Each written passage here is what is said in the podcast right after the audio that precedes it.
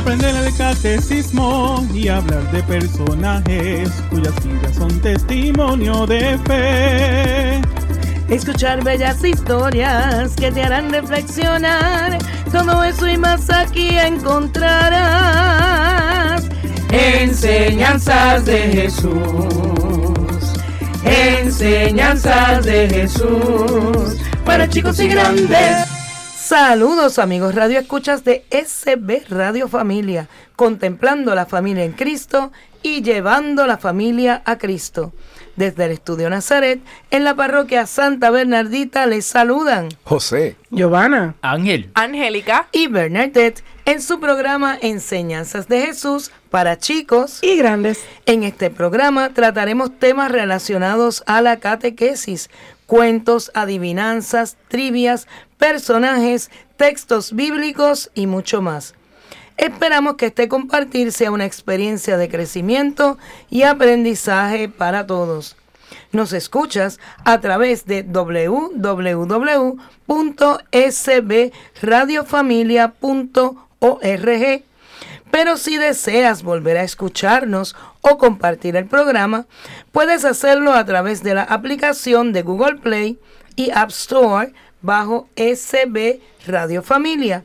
O también puedes buscar nuestros programas en Spotify, iTunes y SoundCloud bajo SB Radio Familia. Saludos chicos. hola, eh, Hola. ¿Están todos bien? Muy bien, muy bien. claro que sí. Bueno, pues nos estamos preparando para un cambio en el tiempo litúrgico. Hoy, hoy empieza. Porque hoy es miércoles de ceniza. Oh, ¿Tan rápido? Muy rápido. Bueno, fíjate, lo sentimos rápido, pero la realidad es que en otros años ha comenzado. Sí, ha sido en febrero más tempranito. Sí, a como a mitad de febrero, Sí. a veces hasta así como 11, 12, ¿verdad? De febrero. En esta ocasión está comenzando a finales de mes por lo menos, ¿no? Por lo menos. ¿Y cuál es el sentido de la, del ayuno y la abstinencia en la cuaresma? Ese es el tema de actualidad. Ah, porque eso debe ser algo que es una recomendación. Eso es como que recomendable, ¿verdad? Mm. Yo no estoy obligado como católico a realizarlo. Ese es el pensamiento de mucha gente. Ah, sí, porque yo te iba a decir que, tú- que tú te Yo comiste. decía, yo dije, pero ¿y qué fue? ¿Y esto qué Eh, cosa eh, no es? entendimos, nos Eh, confundió. ¿En serio me está...? Oye, estoy actuando bien.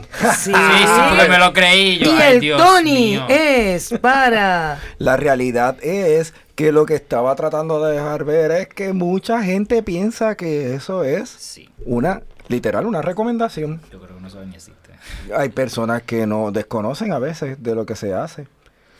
Nos dice aquí que la Iglesia Católica recuerda a sus feligreses la obligación de no comer carne los viernes y suprimir una de las comidas el miércoles de ceniza y el viernes santo. Que ahí está, ¿eh? el suprimir es el ayuno. ¿verdad? Para poder entender un poquito lo que es la diferencia entre los dos, porque hasta, hasta esas dudas a veces surgen. Ayunar es el suprimir el alimento. Exacto. ¿verdad? O por O una- suprimir una de las comidas es el ayuno.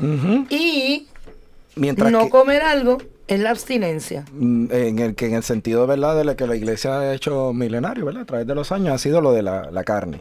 Ah, pero entonces, José, yo no me voy a comer un bistecito chiquitito que tengo ahí en la nevera, pero voy a comerme una langosta a la termidor. Ah, pero mira, si eso es lo que vas a hacer, me avisas, yo te acompaño. Pero no sé, Ay, no hay abstinencia. Mira el otro. Eso es. No, No. creo, porque en parte de lo que se está pidiendo es que podamos eh, sacrificarnos. Exacto. Y yo sacrificándome comiendo langosta. No. Ay, Dios mío, señor, no creo que era. Mm, entonces, nos dice que muchos sacerdotes se encargan de recordar estos días a sus feligreses la obligación que tienen como tales de respetar el ayuno y la abstinencia que marca la Iglesia Católica para los días de Cuaresma, que comenzó ¿Hoy? hoy, miércoles. Pero, ¿qué sentido tiene esta práctica en pleno siglo XXI? Pues la realidad es lo que yo pienso, que yo creo que mucha gente se cree que es una... Recomendación. Sí, una recomendación, Es que quizás. es una, para mí, eh, o sea, bueno, no para mí, o sea, según interpreto, pues es una, es una práctica bien, es bien, es bien antigua porque primero la encontramos este en, en Moisés y en y en y adiantre. ¿Quién fue cuál fue el que fue el Oreb? Elías, Elías. Elías. Elías. Este lo encontramos en Oreb que antes de este pues presenciar la, la divinidad de Dios pasa un gran tiempo de ayuno, un ayuno de 40 días. Sí, este, ¿verdad? Eso lo menciona este don Próspero Grángel. Este, y después, este, nuestro Señor, antes de empezar su ministerio público, también va al desierto y pasa 40 días. Entonces, este, vemos este patrón de que, de que manteniendo ayuno por unos 40 días nos preparamos para algún evento, algún suceso de una gran importancia, un gran peso espiritual.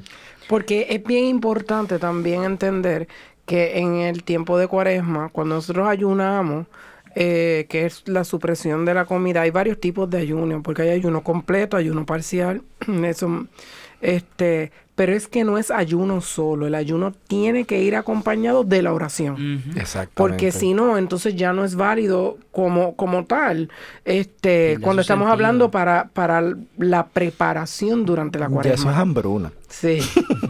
O No es que- dieta. No diga, ay, yo tengo que rebajar 20 libras. Y por eso pues ayuno. como estamos en cuaresma, pues Voy a yo voy a ayunar aprovecharlo. para rebajar.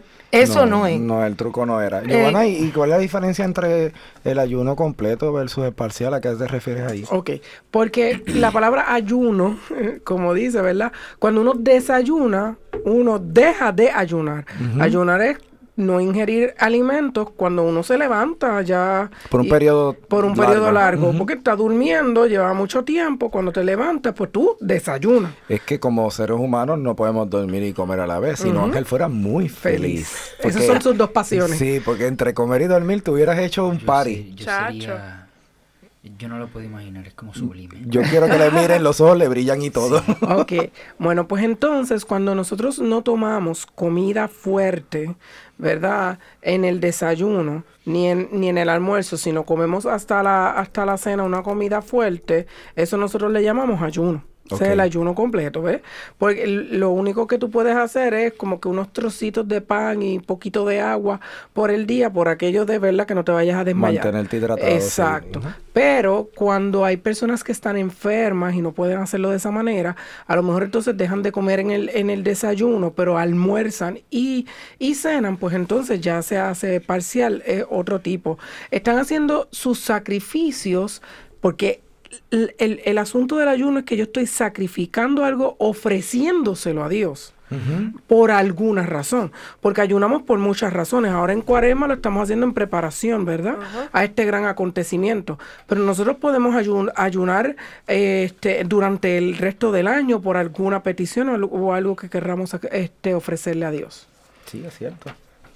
En estos días yo estuve escuchando a un sacerdote que salió algo en, en las redes sociales que decía que ya no había que hacer ayuno porque si tú ayunabas de una cosa, i- inclusive decía que lo había dicho el Papa Francisco, pero él aclara y dice, mire, cualquier persona escribe cualquier cosa en las redes. ¿Cierto?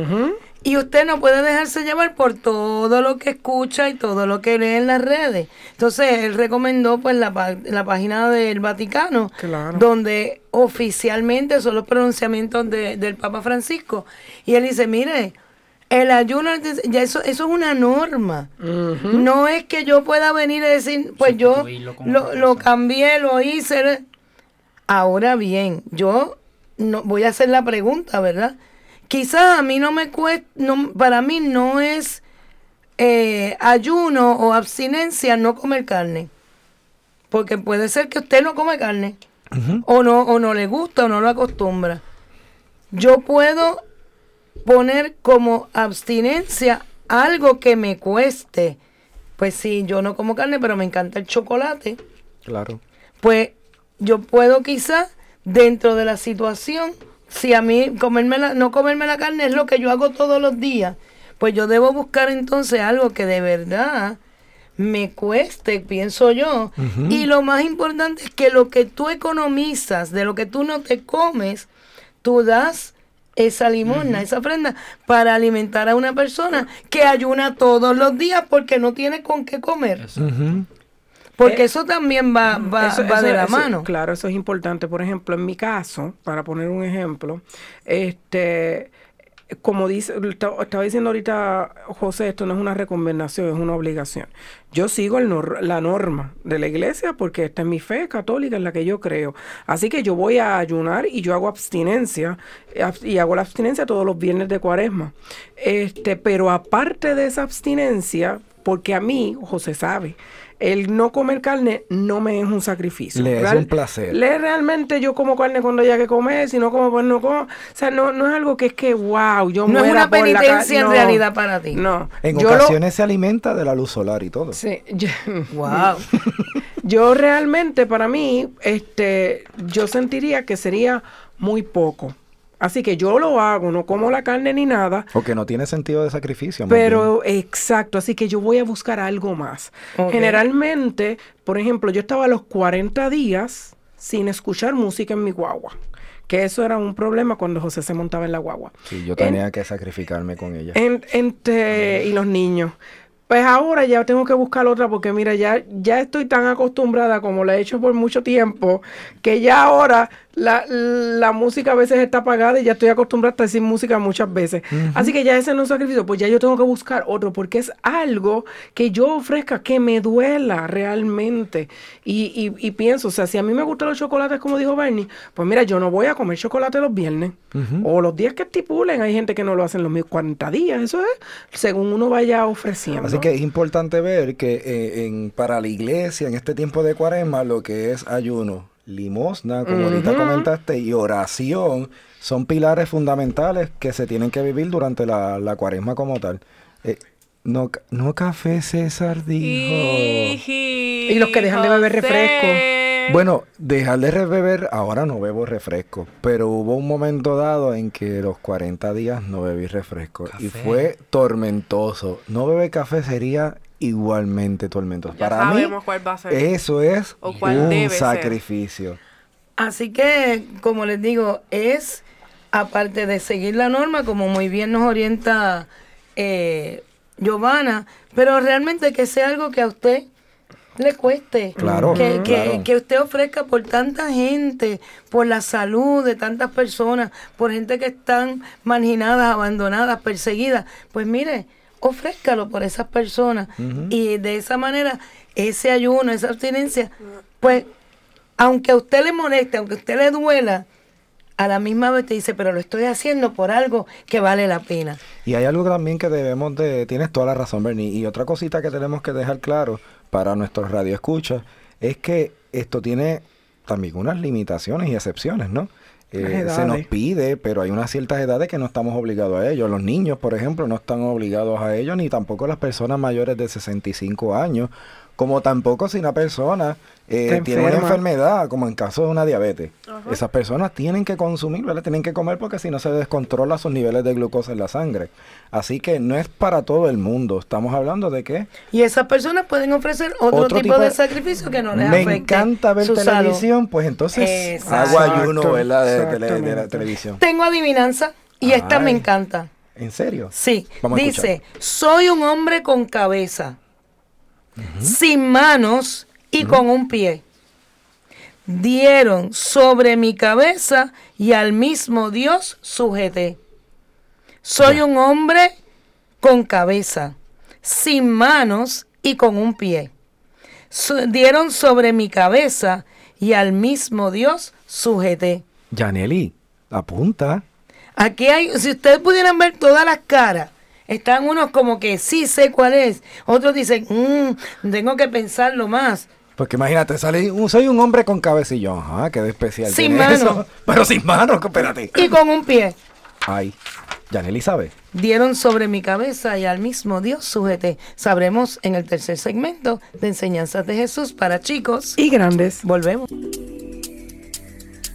Librería Católica La Pequeña Flor. Un pequeño lugar lleno de paz. No deje de pasar por su librería y ver los diferentes artículos y productos religiosos que tenemos para tu crecimiento espiritual. Estamos ubicados en los terrenos de la parroquia Santa Bernardita, de martes a viernes de 11 de la mañana a 7 de la noche y los domingos después de cada misa. Para más información, 787-750-7880 o nos puedes buscar en nuestra página de Facebook La Pequeña Flor SB. ¡Te esperamos!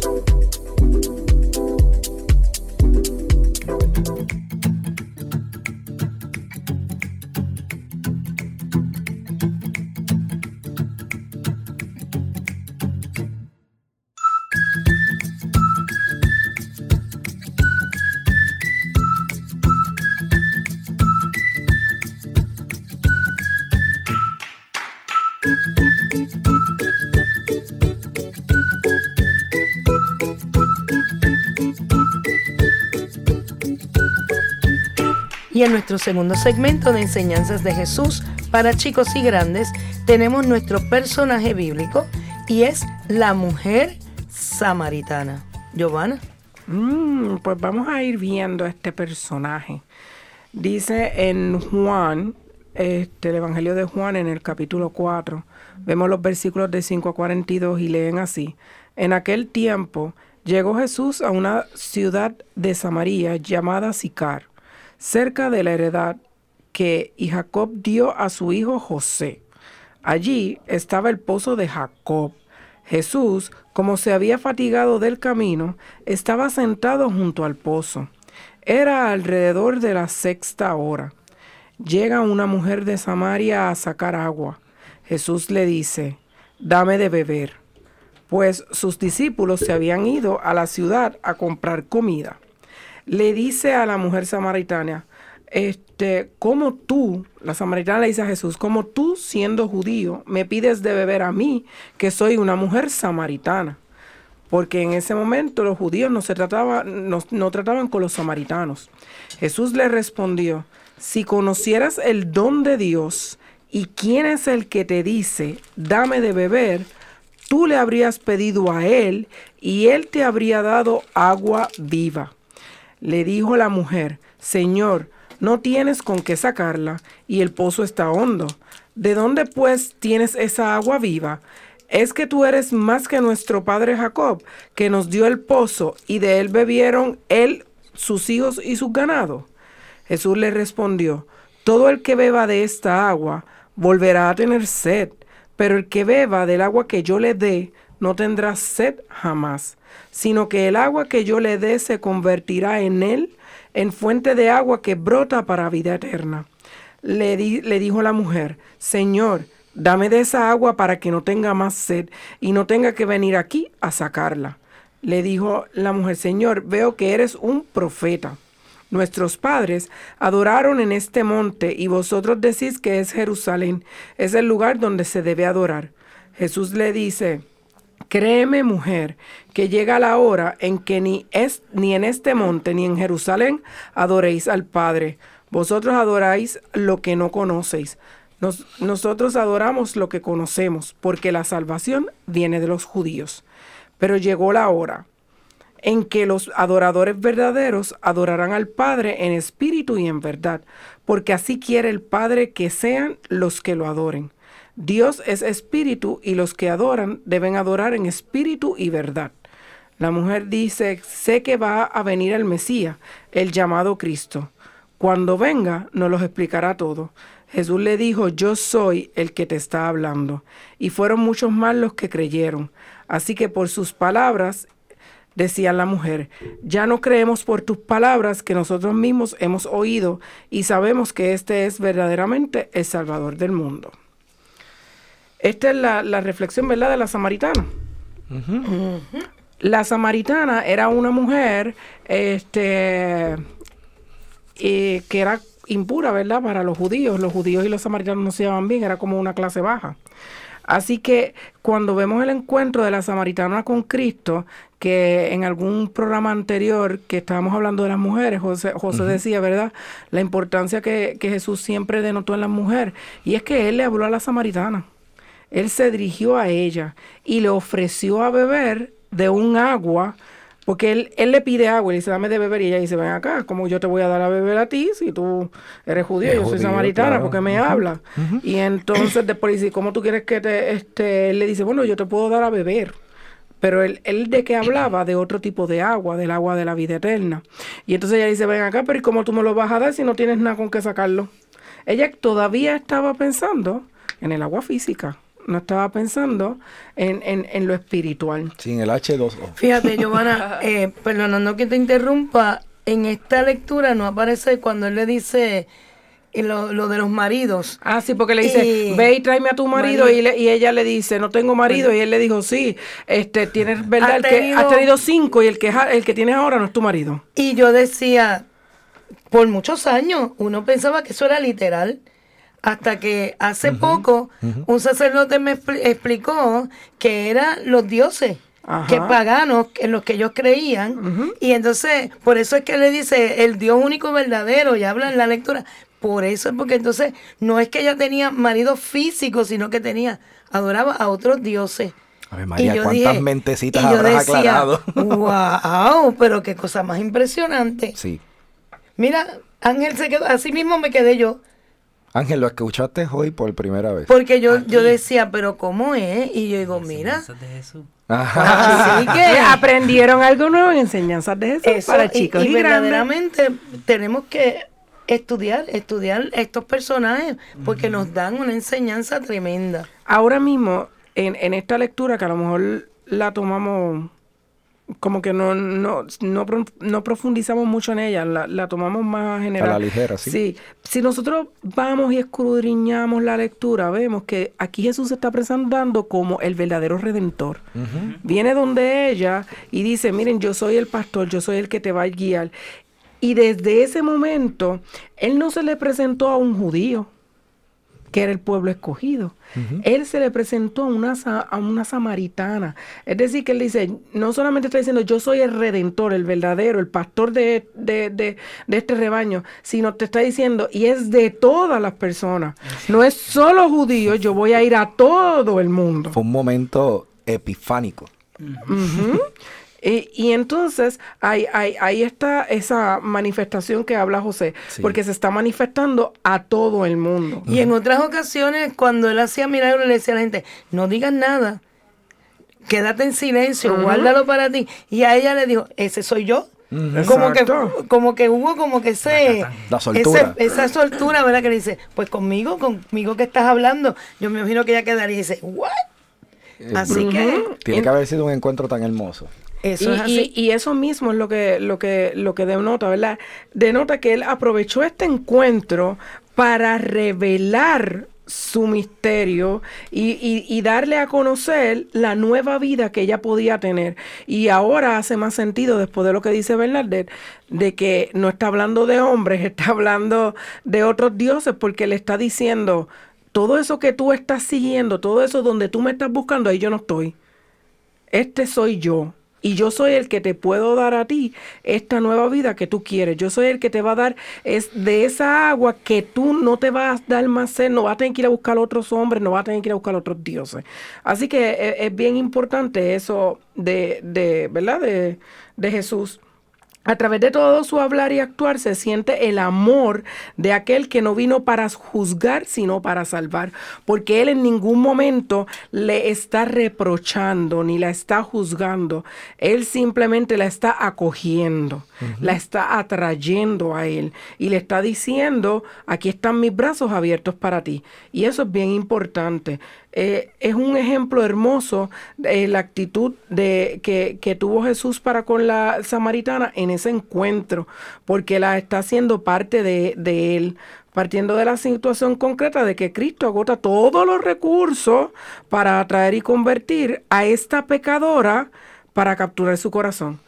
Eso Porque- es como, como, eso es carisma. Eso es querigma. Eso es carisma, ese encuentro grande que tú te das y, ¿verdad? Por fin con el, con el Señor. E- Ella tuvo su querigma ahí. Claro, eh, a lo que estamos llamados todos, ¿verdad? Eh, todos hemos tenido esa experiencia con Dios, pero no todo el mundo la ha vivido.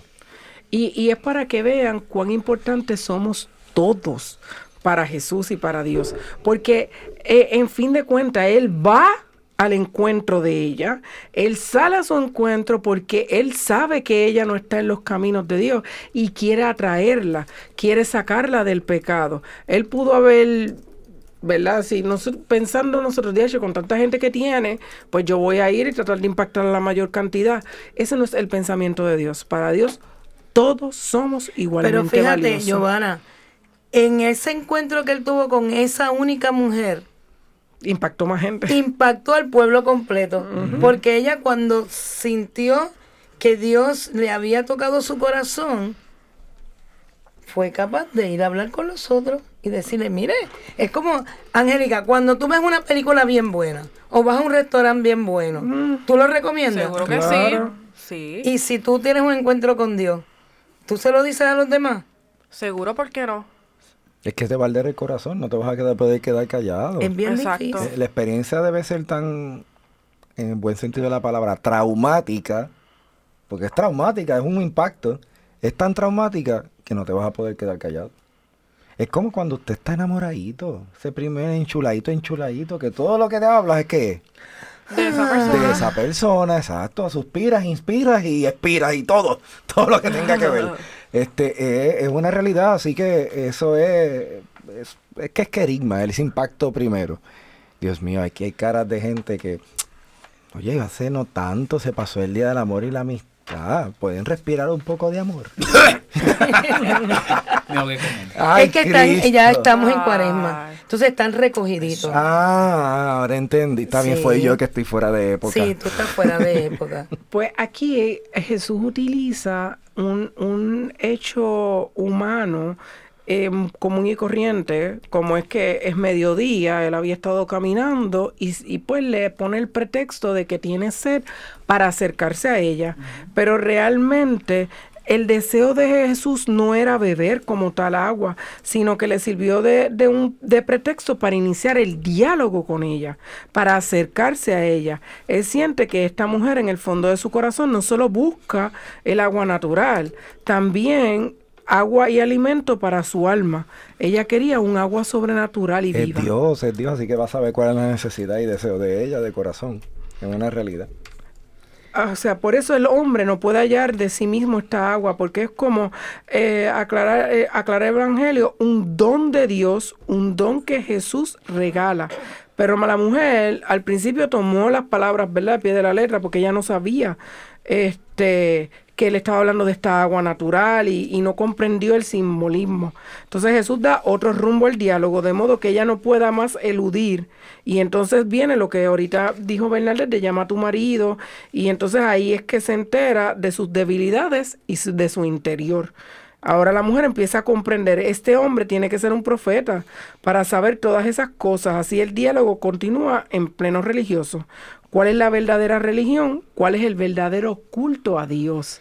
¿Ves que ahí viene el verdadero culto Aquí a hay Dios? algo también que nos dice que ella deja el cántaro y se va transformada a la ciudad. Así que ella se convirtió en el cántaro. Claro. Porque estaba llena del agua viva El agua viva. que le dio Jesús. Y el cántaro físico que sacaba agua del pozo, pues ya pasó a un segundo plano. Y eso es lo que Jesús quiere de nosotros, a fin de cuentas, que, que nos convirtamos en cántaro para que Él nos refresque con el agua que da vida. Por eso, eh, hermanos, también en nuestra, en nuestra vida hay muchos encuentros con Cristo. Le encontramos en el Evangelio, en nuestros hermanos, en los sacramentos, en la Eucaristía. Pero no siempre estamos abiertos y atentos a su venida. No siempre lo conocemos bajo sus apariencias distintas y pocas veces damos testimonio de él como la mujer del Evangelio. Así que debemos pedirle a Cristo que este Eucaristía, a Cristo que se haga presente, que le podamos reconocer en cada encuentro.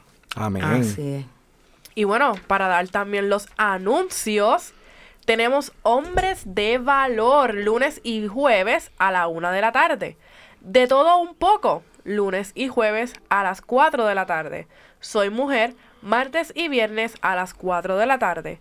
¿Por qué somos católicos? Martes y viernes a las 5 de la tarde. Cenando en familia, miércoles y sábado a las 5 de la tarde. ¡Redoble, redoble!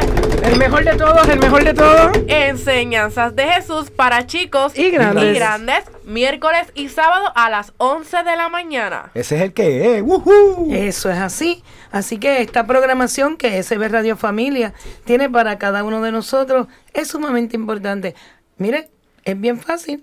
Usted tome nota y escuche. Hay muchos medios para escucharlo, así que sea parte de nuestra familia. Ya volvemos. Visita la página cibernética de la parroquia Santa Bernardita. Ahí encontrarás información que te ayudará a crecer en la fe.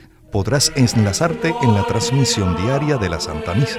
Conocerás las liturgias del día, así como el santo que celebramos cada día. Tendrás también la oportunidad de acceder a nuestra página de eventos y conocer qué eventos tiene la parroquia. www.parroquiasantabernardita.org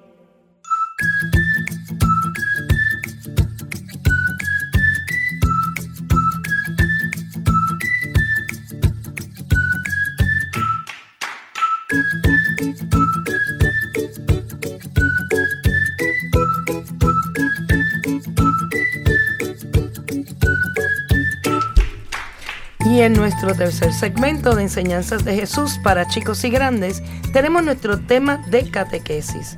Y lógicamente vamos a hablar de la cuaresma, tiempo de cuaresma, historia y significado. Y Ángel nos va a explicar de dónde viene Vamos este tiempo cuaresmal. Bueno, pues la cuaresma es un tiempo bastante antiguo en nuestra iglesia.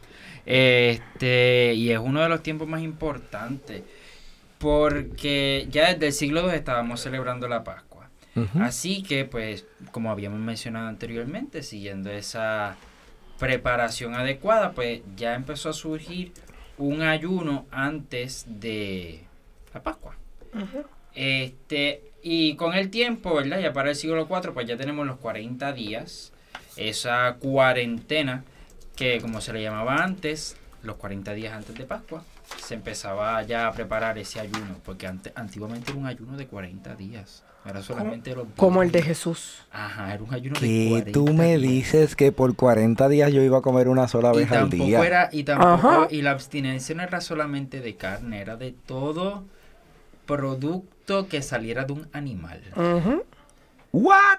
sí Ni carne, ni leche, Ni ni, huevito, Nada, ni nada, carne, ningún producto. leche ni huevo ni queso nada que ser era era ser vegetariano por un Por 40 Por días. 40 días. Guau, y yo me quejo porque ahora nada más son los viernes.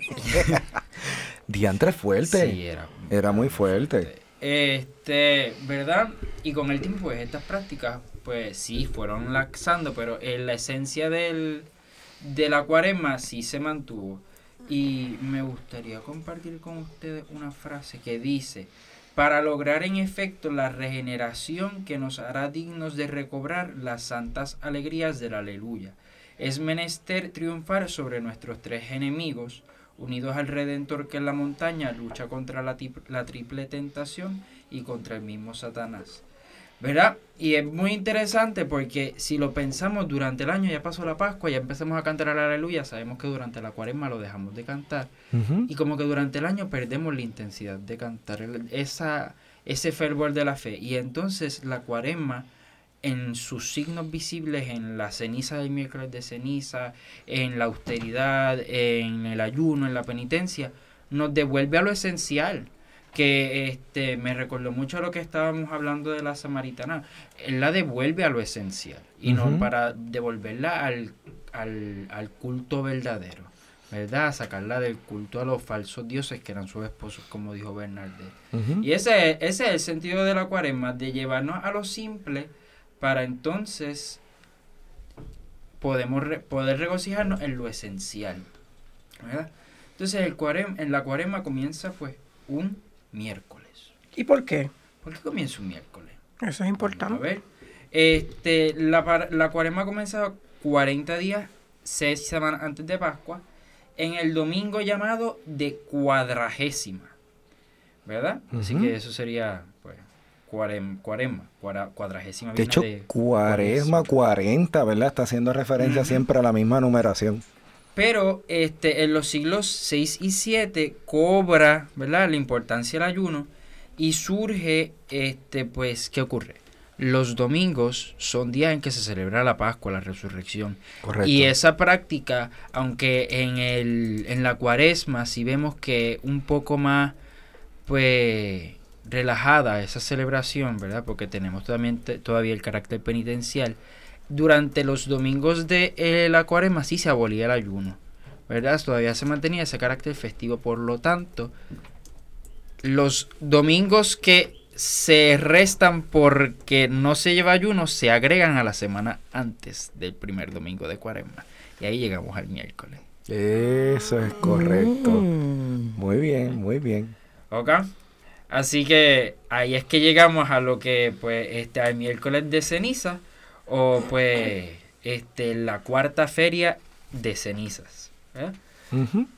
Este, y pues, como es obvio, ese día es un día muy significativo cuando vemos a medio mundo caminando por ahí con una cruz negra en su frente. Y usualmente es un día en que todos los católicos a asisten a misa. Y cuando hago referencia a todos los católicos es que usualmente hay una población que sí asiste con regularidad los domingos, incluyendo quizás hasta los días de semana, pero hay un grupo de personas que son católicos más por tradición y que en el día de hoy, ¿no? En los miércoles de, de ceniza, es que entonces asisten a la iglesia. José, y se hablaba, se ha visto personas que inclusive van nada más que a buscar la ceniza Sí. y se van. Como Yo- el domingo yo- de Ramos van a buscar el ramito. Y voy en, en- en la comunidad en la que yo me congrego, la ceniza se impone al final de la misa. Ah, mira.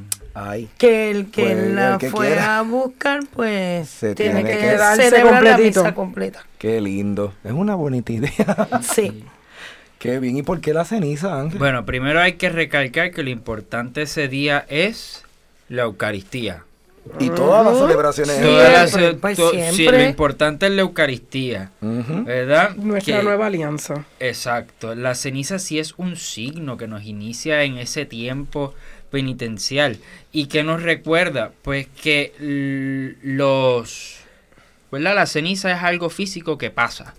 Este y nos recuerda de nuestro estado físico, La nuestro estado construcción carnal, de nuestra lo que con- estamos hechos. Ajá, que cuando nos morimos nos hacemos polvo igual que la ceniza. Y hubo un rey que, que se vistió de saco y se sentó en ceniza, ¿verdad? Para la conversión de su pueblo también. Exacto. Así que ¿Verdad? Así que ya desde antiguo lo tenemos como un signo de, de penitencia, de, de arrepentimiento. ¿Verdad? Entonces, pues es muy interesante las palabras que se dicen cuando se le imponen a la ceniza a la persona, que hay dos opciones, o es conviértete y cree en el Evangelio, Que, que- que es como que hasta la más sutil. es la más sutil. Sí. esa es suavecita. Y está la otra que es como más tajante, que este, ¿cómo es que dice? Recuerda que polvo eres y al Y al polvo, polvo volverás. volverás. De polvo, ¿Verdad? saliste, de polvo saliste y al polvo volverás. Y, y en verdad es muy interesante porque empezamos ahí recordándonos que mira, todo esto se acaba. Y lo importante es que cuando esto se acabe, el final no es malo, pero que cuando se acabe, que estemos preparados para ese final. Es así. ¿Verdad? ¿Y de dónde sale esa ceniza? La ¿Esa es ceniza- cualquier ceniza? Bueno, dicen las letritas rojas que las cenizas salen de las palmas que se usaron el domingo de Ramos del año pasado. Ah, que ya estaban bendecidas. Exacto, que ya estaban bendecidas. Mm, Y que fueron quemadas para eso. Qué bien. Este, hay gente que piensa hasta cenizas de cigarrillo y cosas así, pero nada que ver porque eso aparte de que está guacala apesta. Exacto. Así que no, eh, vean que, que esa ceniza es bendita, Sí. es bendita, ha sido bendecida. Así que ni siquiera tampoco si usted se impuso esa ceniza, ay por favor no La llegue al no lo salvan. no, y no y que no lleguen al banco allá, empezársela a quitar porque le da quito ni nada, porque adiós, pero dónde está la reverencia a fin de cuentas, ¿verdad? Por la acción. no, entonces hay otros que dicen, mira, mira, mírame la frente, El fui, morbo. mira, me la puse. El morbo. El morbo. Es como que los, dos los extremos, extremos. los extremos, los extremos siempre son malos, es una Sí. realidad. Este, qué bien. Así que, mira, algo más ahí de este Ángel que nos Este, quieras de las comentar. cenizas. Bueno, eh, no. Estamos bien, completamos. Estamos bien con las cenizas. Sí. Qué bien. Este, así que es bien importante, ¿verdad? Tener en cuenta el, el que hoy, miércoles de ceniza, yo voy a ir a misa como un día regular, en donde yo voy a celebrar la acción de gracias, voy a celebrar la presencia de Jesucristo y que en esa liturgia me van a recordar que mi esencia es polvo, que este físico regresará a esa materia a la tierra, pero que el alma es la que yo tengo que mantener alimentada por la presencia de Jesús y la Eucaristía para que pueda yo llegar al cielo. Y que debemos verlo como un detenernos, como mira, hello, detente, mira dónde estás, mira para dónde vas, mira a ver qué tienes que cambiar en tu vida, en lo que tú haces, para entonces arrancar de nuevo. Y dar ese caminar de 40 días en el tiempo cuaresmal. De manera que... Porque a que- veces la prisa y todo nos diario hace, como dijo. Ángel, que la gente, el aleluya, pero de momento mm, se vacía. Sí, que ese diario vivir, pues tenemos que este, pues, tomar un momento para reflexionar. Eh, ya Jesús sabemos que pasó por esto, sabemos que murió y que Él está vivo, glorificado. Pero nunca está de más tomar esta pequeña pausa y recordar por lo que Él pasó para que no se nos olvide que fue un sacrificio enorme lo que Jesús realizó. Y, y- y como comentaba yo con esta semana eh, con, los, con el catecumenado de adultos, yo eh, tenía el tema de la misericordia de Dios y el pecado. Y entonces de lo que hablaba, yo decía, ciertamente siempre le hemos dado el crédito del sacrificio bien fuerte a Jesús, porque fue el quien lo realizó. Pero yo les comentaba, usted nunca se ha puesto a pensar el sacrificio que también hizo Dios Padre. Porque Él como Dios Padre entrega a su Hijo. Y aquellos que somos ya papás, sabemos muy bien que yo prefiero que me metan con un martillo en un dedo antes que toquen a un hijo. Y el sacrificio de Dios Padre fue entregarlo por el amor que nos tiene, para que pudiéramos nosotros llegar eventualmente al cielo. Así que veamos la profundidad, ¿verdad?, de lo que esto refleja. Ángel, y además del miércoles de ceniza, que otros días son así bien importantes en este te- periodo cuaresmal. Durante la cuaresma, bueno, tenemos el domingo de... Yo siempre los confundo, ¿es latere o gaudete? Acá, ¿Letare o gaudete? aquí es later, Aquí es letare, letare, letare. Letare. Letare, Ujú. alégrense. De la alegría. Ajá. Que es como ese rompimiento en, en el tono penitencial, en que nos dedicamos más a la alegría de pues que el Señor nos va a salvar. Que no es que a la casulla le cayó Clorox. No, y es que es rosa. Es rosada, no era que era violetita y cambió a rosado por Clorox, no fue eso. Y ahí tenemos, viene pues el domingo de Ramos, El domingo También. de Ramos, la Semana Santa, el, el jueves Pascual. santo, el viernes santo, Ujú. el triduo pascual. ¿Y por qué el domingo de Pascua siempre es así? ¿Cómo así? Como que porque se mueve. Pues yo iba a preguntar eso, ¿cómo se saca esa fecha? José, Ay, Dios mío, alguien Yo me sabe, acuerdo de ese sabe? examencito, José. Porque todo va a ser a base de la, de la Pascua judía, ¿verdad? Es así. es- Ahora José les va a explicar porque le encanta esta... Bueno, pues rapidito, porque a veces yo sé que es hasta un poco, ¿verdad?, complicado. Pero hay que tomar en cuenta que si usted observa bien, el domingo de Pascua es un día de luna llena. Pero esa luna llena la vamos a tomar en consideración después del equinoccio de primavera, que es el 21 de marzo. Así que a partir de la fecha del 21 de marzo vamos a identificar La cuándo es la, primera la luna primera llena. luna llena. Y a partir de ese día, el próximo domingo que venga inmediato, ese día es el Domingo de de, Pa- domingo de Pascua, domingo de resurrección, que coincide, como bien dice Giovanna, ¿verdad?, con el paso del Señor en la Pascua judía. Porque a fin de cuentas Jesús celebró su Pascua en la Pascua judía, así que lo que estamos Exacto. haciendo es una extensión para los efectos. Y de esa fecha ya es cuestión de acomodar todo lo demás. 40 Tenemos la Semana. Santa, la semana anterior el Domingo de Ramos, echamos los 40 días para atrás y ahí tenemos el miércoles de ceniza como hoy. Y este y si nos vamos hacia adelante, pues tenemos los 50 días que por eso eventualmente es que mi hablaremos de Pascua. cumpleaños a veces cae en Semana Santa y a veces no. Por eso fue El una mío fecha cae miércoles de ceniza y a veces no. Muy bien. Sí, y esa- ahí es que se da la connotación, ¿verdad? Lo más sencillo explicado de lo que es la, la- ¿verdad? el movimiento de esta fecha. Así que tenemos que estar listos para celebrar, comenzando hoy, esa cuaresma. Es cierto. Soy un hombre con cabeza, Ay, la adivinanza. sin manos y con un pie. Dieron sobre mi cabeza y al mismo Dios sujeté. Ese es el martillo. No, ¿Cómo no, que no? no, no, el martillo. ese es el martillo. no, porque eh, le dieron, no fue el que dio. Me está vacilando. Le dieron. ¿A Oh. quién le dieron? Al clavo. El clavo. Es el clavo. Ah. ah, José. ah. Es el clavo que Yanelia- sujetó a Jesús. Yanelia Tres de- clavos Ay. sujetaron a Jesús en la cruz. Ciertamente doloroso. Así que, pues, eso lo aprendiste aquí en Enseñanzas de Jesús para chicos. Y grandes. Ya volvemos. Capilla de Adoración Perpetua San Miguel Arcángel, en los terrenos de la parroquia Santa Bernardita. El Santo Evangelio de Mateo 28:20 nos dice, Por mi parte, yo estaré con ustedes todos los días hasta el fin del mundo. Aquí, en esta capilla, podemos estar con Cristo sacramentado expuesto 24 horas los 7 días de la semana.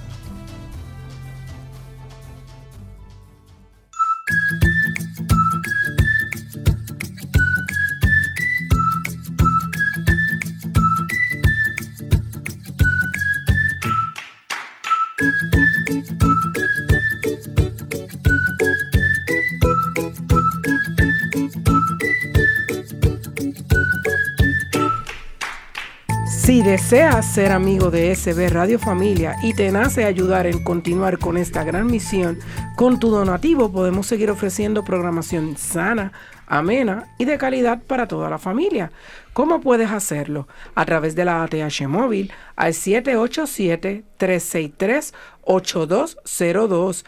Recuerda incluir en el mensaje de envío SB Radio Familia con su nombre y dirección si tiene el tiempo de pasar por aquí y visitarnos en la parroquia Santa Bernardita y llega hasta la librería La Pequeña Flor donde César gustosamente los va a atender, pueden hacer sus donativos en efectivo o en cheques a nombre de Parroquia Santa Bernardita. Recuerden que Dios les devolverá en bendiciones su donativo. Bueno, y ahora tenemos nuestro cuento para reflexionar y se titula Los tres árboles. Ángel. Dice así. Había una vez tres árboles en una colina de un bosque. Hablaban acerca de sus sueños y esperanzas, y el primero dijo, Algún día seré cofre de tesoros, estaré lleno de oros, plata y piedras preciosas, estaré decorado con labrados artísticos y tallados finos, todos verán mi belleza. El segundo árbol dijo, Algún día seré una poderosa embarcación. Llevaré a los más grandes reyes y reinas a través de los océanos, e iré a todos los rincones del mundo. Todos se sentirán seguros por mi fortaleza, fuerza y mi poderoso casco. Finalmente, el tercer árbol dijo, Yo quiero crecer para ser el más recto y grande de todos los árboles del bosque. La gente me verá en la cima de la colina, mirará mis poderosas ramas y pensarán en el Dios de los cielos, y cuán cerca estoy de alcanzarlo. Será el más grande árbol de todos los tiempos, y la gente siempre me recordará. Después de unos años de que los árboles obraban para que sus sueños se convirtieran en realidad, un grupo de leñadores vino donde estaban los árboles. Cuando uno vio al primer árbol, dijo, Este parece un árbol fuerte. Creo que podría vender su madera a un carpintero. Y comenzó a cortarlo. El árbol estaba muy feliz debido a que sabía que el carpintero podría convertirlo en un cofre para tesoros. Otro leñador dijo mientras observaba el segundo árbol, Parece un árbol fuerte creo que lo podré vender al carpintero del puerto. El segundo árbol se puso muy feliz, porque sabía que estaba en camino a convertirse en una poderosa embarcación. El último leñador se acercó al tercer árbol, este muy asustado, pues sabía que si lo cortaban su sueño nunca se volvería realidad. El leñador dijo entonces, No necesito nada especial del árbol que corté. Así que tomaré este. Y cortó el tercer árbol. Cuando el primer árbol llegó donde el carpintero, fue convertido en un cajón de comida para animales, y fue puesto en un pesebre y llenado con paja. Se sintió muy mal, pues eso no era por lo que había orado. El segundo árbol fue cortado y convertido en una pequeña balsa de pesca, ni siquiera lo suficientemente grande para navegar en el mar, y fue puesto en un lago, y vio como sus sueños de ser una gran embarcación, cargando reyes, había llegado a su final. El tercer árbol fue cortado en largas y pesadas tablas y dejado en la oscuridad de una bodega. Años más tarde, Los árboles olvidaron sus sueños y esperanzas por las que tanto habían orado. Entonces un día un hombre y una mujer llegaron al pesebre. Ella dio a luz un niño y locó en la paja que había dentro del cajón en que fue transformado el primer árbol. El hombre deseaba haber podido tener una cuna para su bebé, pero este cajón debería serlo. El árbol sintió la importancia de este acontecimiento y supo que había contenido el más grande tesoro de la historia. Años más tarde, un grupo de hombres entraron en la balsa en la cual habían convertido al segundo árbol. Uno de ellos estaba cansado y se durmió en la barca. Mientras ellos estaban en el agua, una gran tormenta se desató y el árbol pensó que no sería lo suficiente fuerte para salvar a los hombres. Los hombres despertaron al que dormía. Este se levantó y dijo, Calma, quédate quieto. Y la tormenta y las olas se detuvieron. En ese momento, el segundo árbol se dio cuenta de que había llevado al Rey de Reyes y Señor de Señores. Finalmente, un tiempo después alguien vino y tomó al tercer árbol convertido en tablas. Fue cargado por las calles al mismo tiempo que la gente escupía, insultaba y golpeaba al hombre que lo cargaba. Se detuvieron en una pequeña colina, y el hombre fue clavado al árbol y levantado para morir en la cima de la colina. Cuando llegó el domingo, el tercer árbol se dio cuenta que él era lo suficientemente fuerte para permanecer ergido en la cima de la colina y estar tan cerca de Dios como nunca, porque Jesús había sido crucificado en él. Qué espectacular este Y cuento. realmente ha sido el árbol más recordado de la historia. Sí, se Que era ora, lo que él quería. se ora aún por ese madero. Se ora aún por ese madero que cargó a Jesús. ¿Cómo, cómo Dios, a fin de cuentas, nos complace en nuestras peticiones? ¿Verdad? Este, No es el camino que quizás nosotros queremos seguir, pero, pero llegamos al, al mismo lugar. Si pedimos una petición y yo lo quiero así, y nos molestamos cuando vemos que, que- que lo que transcurre en ese caminar no es lo que yo esperaba, ni lo que yo, a mi entender, le estaba pidiendo al Señor. Sin embargo, toma un giro, ¿verdad? Inesperado. Y Dios, este, si entiende que es lo correcto para nosotros, porque en muchas ocasiones, pues Dios nos dice, eso no, porque te tengo algo mejor. ¿verdad? Y no nos permite tener o- o alcanzar aquello que nosotros pedíamos simplemente porque hay algo que es mejor que lo que estamos pidiendo. Y, y- y aquí vemos representados en estos árboles que sus deseos particulares fueron, fueron escuchados, Y no al tiempo de ellos, sino al tiempo que les tocaba. según la voluntad que Dios quería. Eso De la así. manera que menos creían. Sí. Y cada uno de ellos tuvo que sacrificar en cierta medida algo, porque, porque tú te imaginas la desilusión del primer árbol que quería hacer un cofre de tesoro y lo convirtieron en una pesebrera, que era donde comían los animales. Sí. Él decía, pero es que esto no era. No, no, no, claro. De- la- el cambio es extremadamente drástico. Y para el último, que lo convirtieron en tabla y lo metieron en un almacén, lo escondieron allí. Porque los otros, por lo menos, uno era una barquita y el otro era un pesebre. Tenían una función. Pero el tercero simplemente lo cortaron, lo hicieron tablas y lo guardaron en un almacén oscuro. Y el tiempo que pasó también, como que, Por lo que yo me imagino los árboles pensando que perdí el tiempo, que perdí el tiempo. Más de 33 Porque años. uno estuvo todo ese rato con animales comiéndole y escupiéndole. Y entonces el otro estuvo que en vez de estar llevando reyes le estaban tirando pescado encima. Ujú. Apestosos. Apestoso. Y el otro guardado cogiendo polvo. Que ni siquiera era, tan insignificante que estaba en un almacén. Ajá, el que iba a ser el más grande estaba cogiendo polvo. Y de repente Todo cambió. todo cambia. Que, que no cogiendo polvo, también acostado. Porque él quería Ajá. permanecer erguido, derechito, bien alto, como un majestuoso. Ce- es- es cerca de Dios. Cerquita de Dios para, ¿verdad? Bien en la majestuoso. colina, en la colina. Y lo mantuvieron acostado cuánto tiempo? Picahuendo. Más de 33 años porque Jesús muere a los 33. Sí, porque él fue el Y él último fue que Y le él tocó. fue el último. Y cuando, cuando llegaron estos, eh, la- el matrimonio a dar a tener el niño, Ya ellos llevaban ya tiempo. ellos llevaban tiempo cortado. Así que imagínate. Que te- es que está tremendo. Dios ahí nos está demostrando, esto es un cuento, pero sabemos muy bien, ¿verdad? Que, que, que estos cuentos, que no, en este caso es para pensar, ¿verdad? No, nos hace precisamente llevar a esa reflexión de que eh, lo que deseo es en el tiempo de Dios.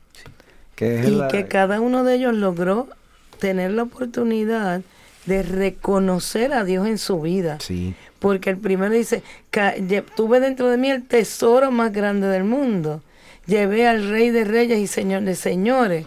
Estuve tan cerca de Dios. lo cargó. O sea, lo cargué. Lo pude, pude aguantarlo, pude mantenerme y sostenerlo. Pues mira, ellos lograron a la misma vez reconocer eh, el trabajo de Dios en sus vidas. Y algo importante, Dios escuchó sus oraciones. No es que Dios no las escuchó, Dios le concedió lo que ellos le pidieron de manera como Dios creía que era lo que tenía que hacer, pero se lo concedió. Así que tiene un valor bien grande la oración. ¿verdad? Y estamos viendo que esa oración que nosotros hacemos nunca cae en oídos sordos. Dios siempre la va a escuchar, pero como dijo Giovanna, Él nos va a, a- a complacer, si lo podemos ver así, Dios siempre tiene un plan. en el claro, en el tiene momento más adecuado. Incluso cuando no recibimos lo que queremos. Exactamente. Es porque a lo mejor tenemos No algo mejor. Yo me acuerdo el otro día yo estaba escuchando una refle una homilía este y el sacerdote estaba diciendo porque era un santuario él decía que debemos dar gracias por todas las personas que han traído parece como una tarjetita dándole gracias a la Virgen porque se escuchó su oración en el cielo. Pero dijo que la más importante quizás era la que decía gracias por no haber escuchado mi oración. ¡Wow! ¡Qué brutal eso! Y él dice, sí, porque también es una gracia y quizás es una gracia mayor que no hayan escuchado lo que pedí. Sí, porque a lo mejor yo estoy pidiendo Hay algo un- erróneo. Está circulando en las redes algo que dice, eh, Dios eh, no te concedió algo porque escuchó otras conversaciones. Y uno dice, es que Dios lo oye todo, Dios, sabe oye todo. todo. Dios ve el macro, el panorama completo. Sí. Y pues, Él Nos- sabrá Nosotros apenas la puntita de la, la nariz. puntita de la nariz. Bien, cerramos nuestro programa con la oración por la familia de la Santa Madre Teresa de Calcuta. Padre Celestial, nos has dado un modelo de vida en la Sagrada Familia de Nazaret. Ayúdanos, Padre amado, a hacer de nuestra familia otro Nazaret, donde reine el amor, la paz y la alegría. Que sea profundamente contemplativa, intensamente eucarística y vibrante con alegría. Ayúdanos a permanecer unidos en la oración en familia, en, en los momentos de gozo y de dolor. Enséñanos a ver a Jesucristo en los miembros de nuestra familia, especialmente en los momentos de angustia. Haz que el corazón de Jesús Eucaristía haga nuestros corazones mansos y humildes como el suyo. Ayúdanos a sobrellevar las obligaciones familiares de una manera santa. Haz que nos amemos más y más unos a otros cada día, como Dios nos ama a cada uno de nosotros, y a perdonarnos mutuamente nuestras faltas, como tú perdonas nuestros pecados. Ayúdanos, oh Padre amado, a recibir todo lo que nos das y a dar todo lo que quieres recibir con una gran sonrisa. Inmaculado Corazón de María, causa de nuestra alegría, ruega por nosotros. Santos ángeles de la guarda, permanezcan a nuestro lado, guíennos y protéjanos. Amén. Les deseamos a cada uno de ustedes que este inicio de la cuaresma sea un camino en el que podamos llegar a ser uno de esos árboles. Cada uno, ¿verdad? De acuerdo al plan que Dios tiene para cada uno de nosotros y que en algún momento podamos proclamar ese aleluya, como nos dice Ángel, con gozo, con gran alegría, porque así lo merece el Señor. Amén. Hasta la próxima y gracias por auspiciar este su programa Enseñanzas de Jesús para chicos y grandes. Testimonio de fe.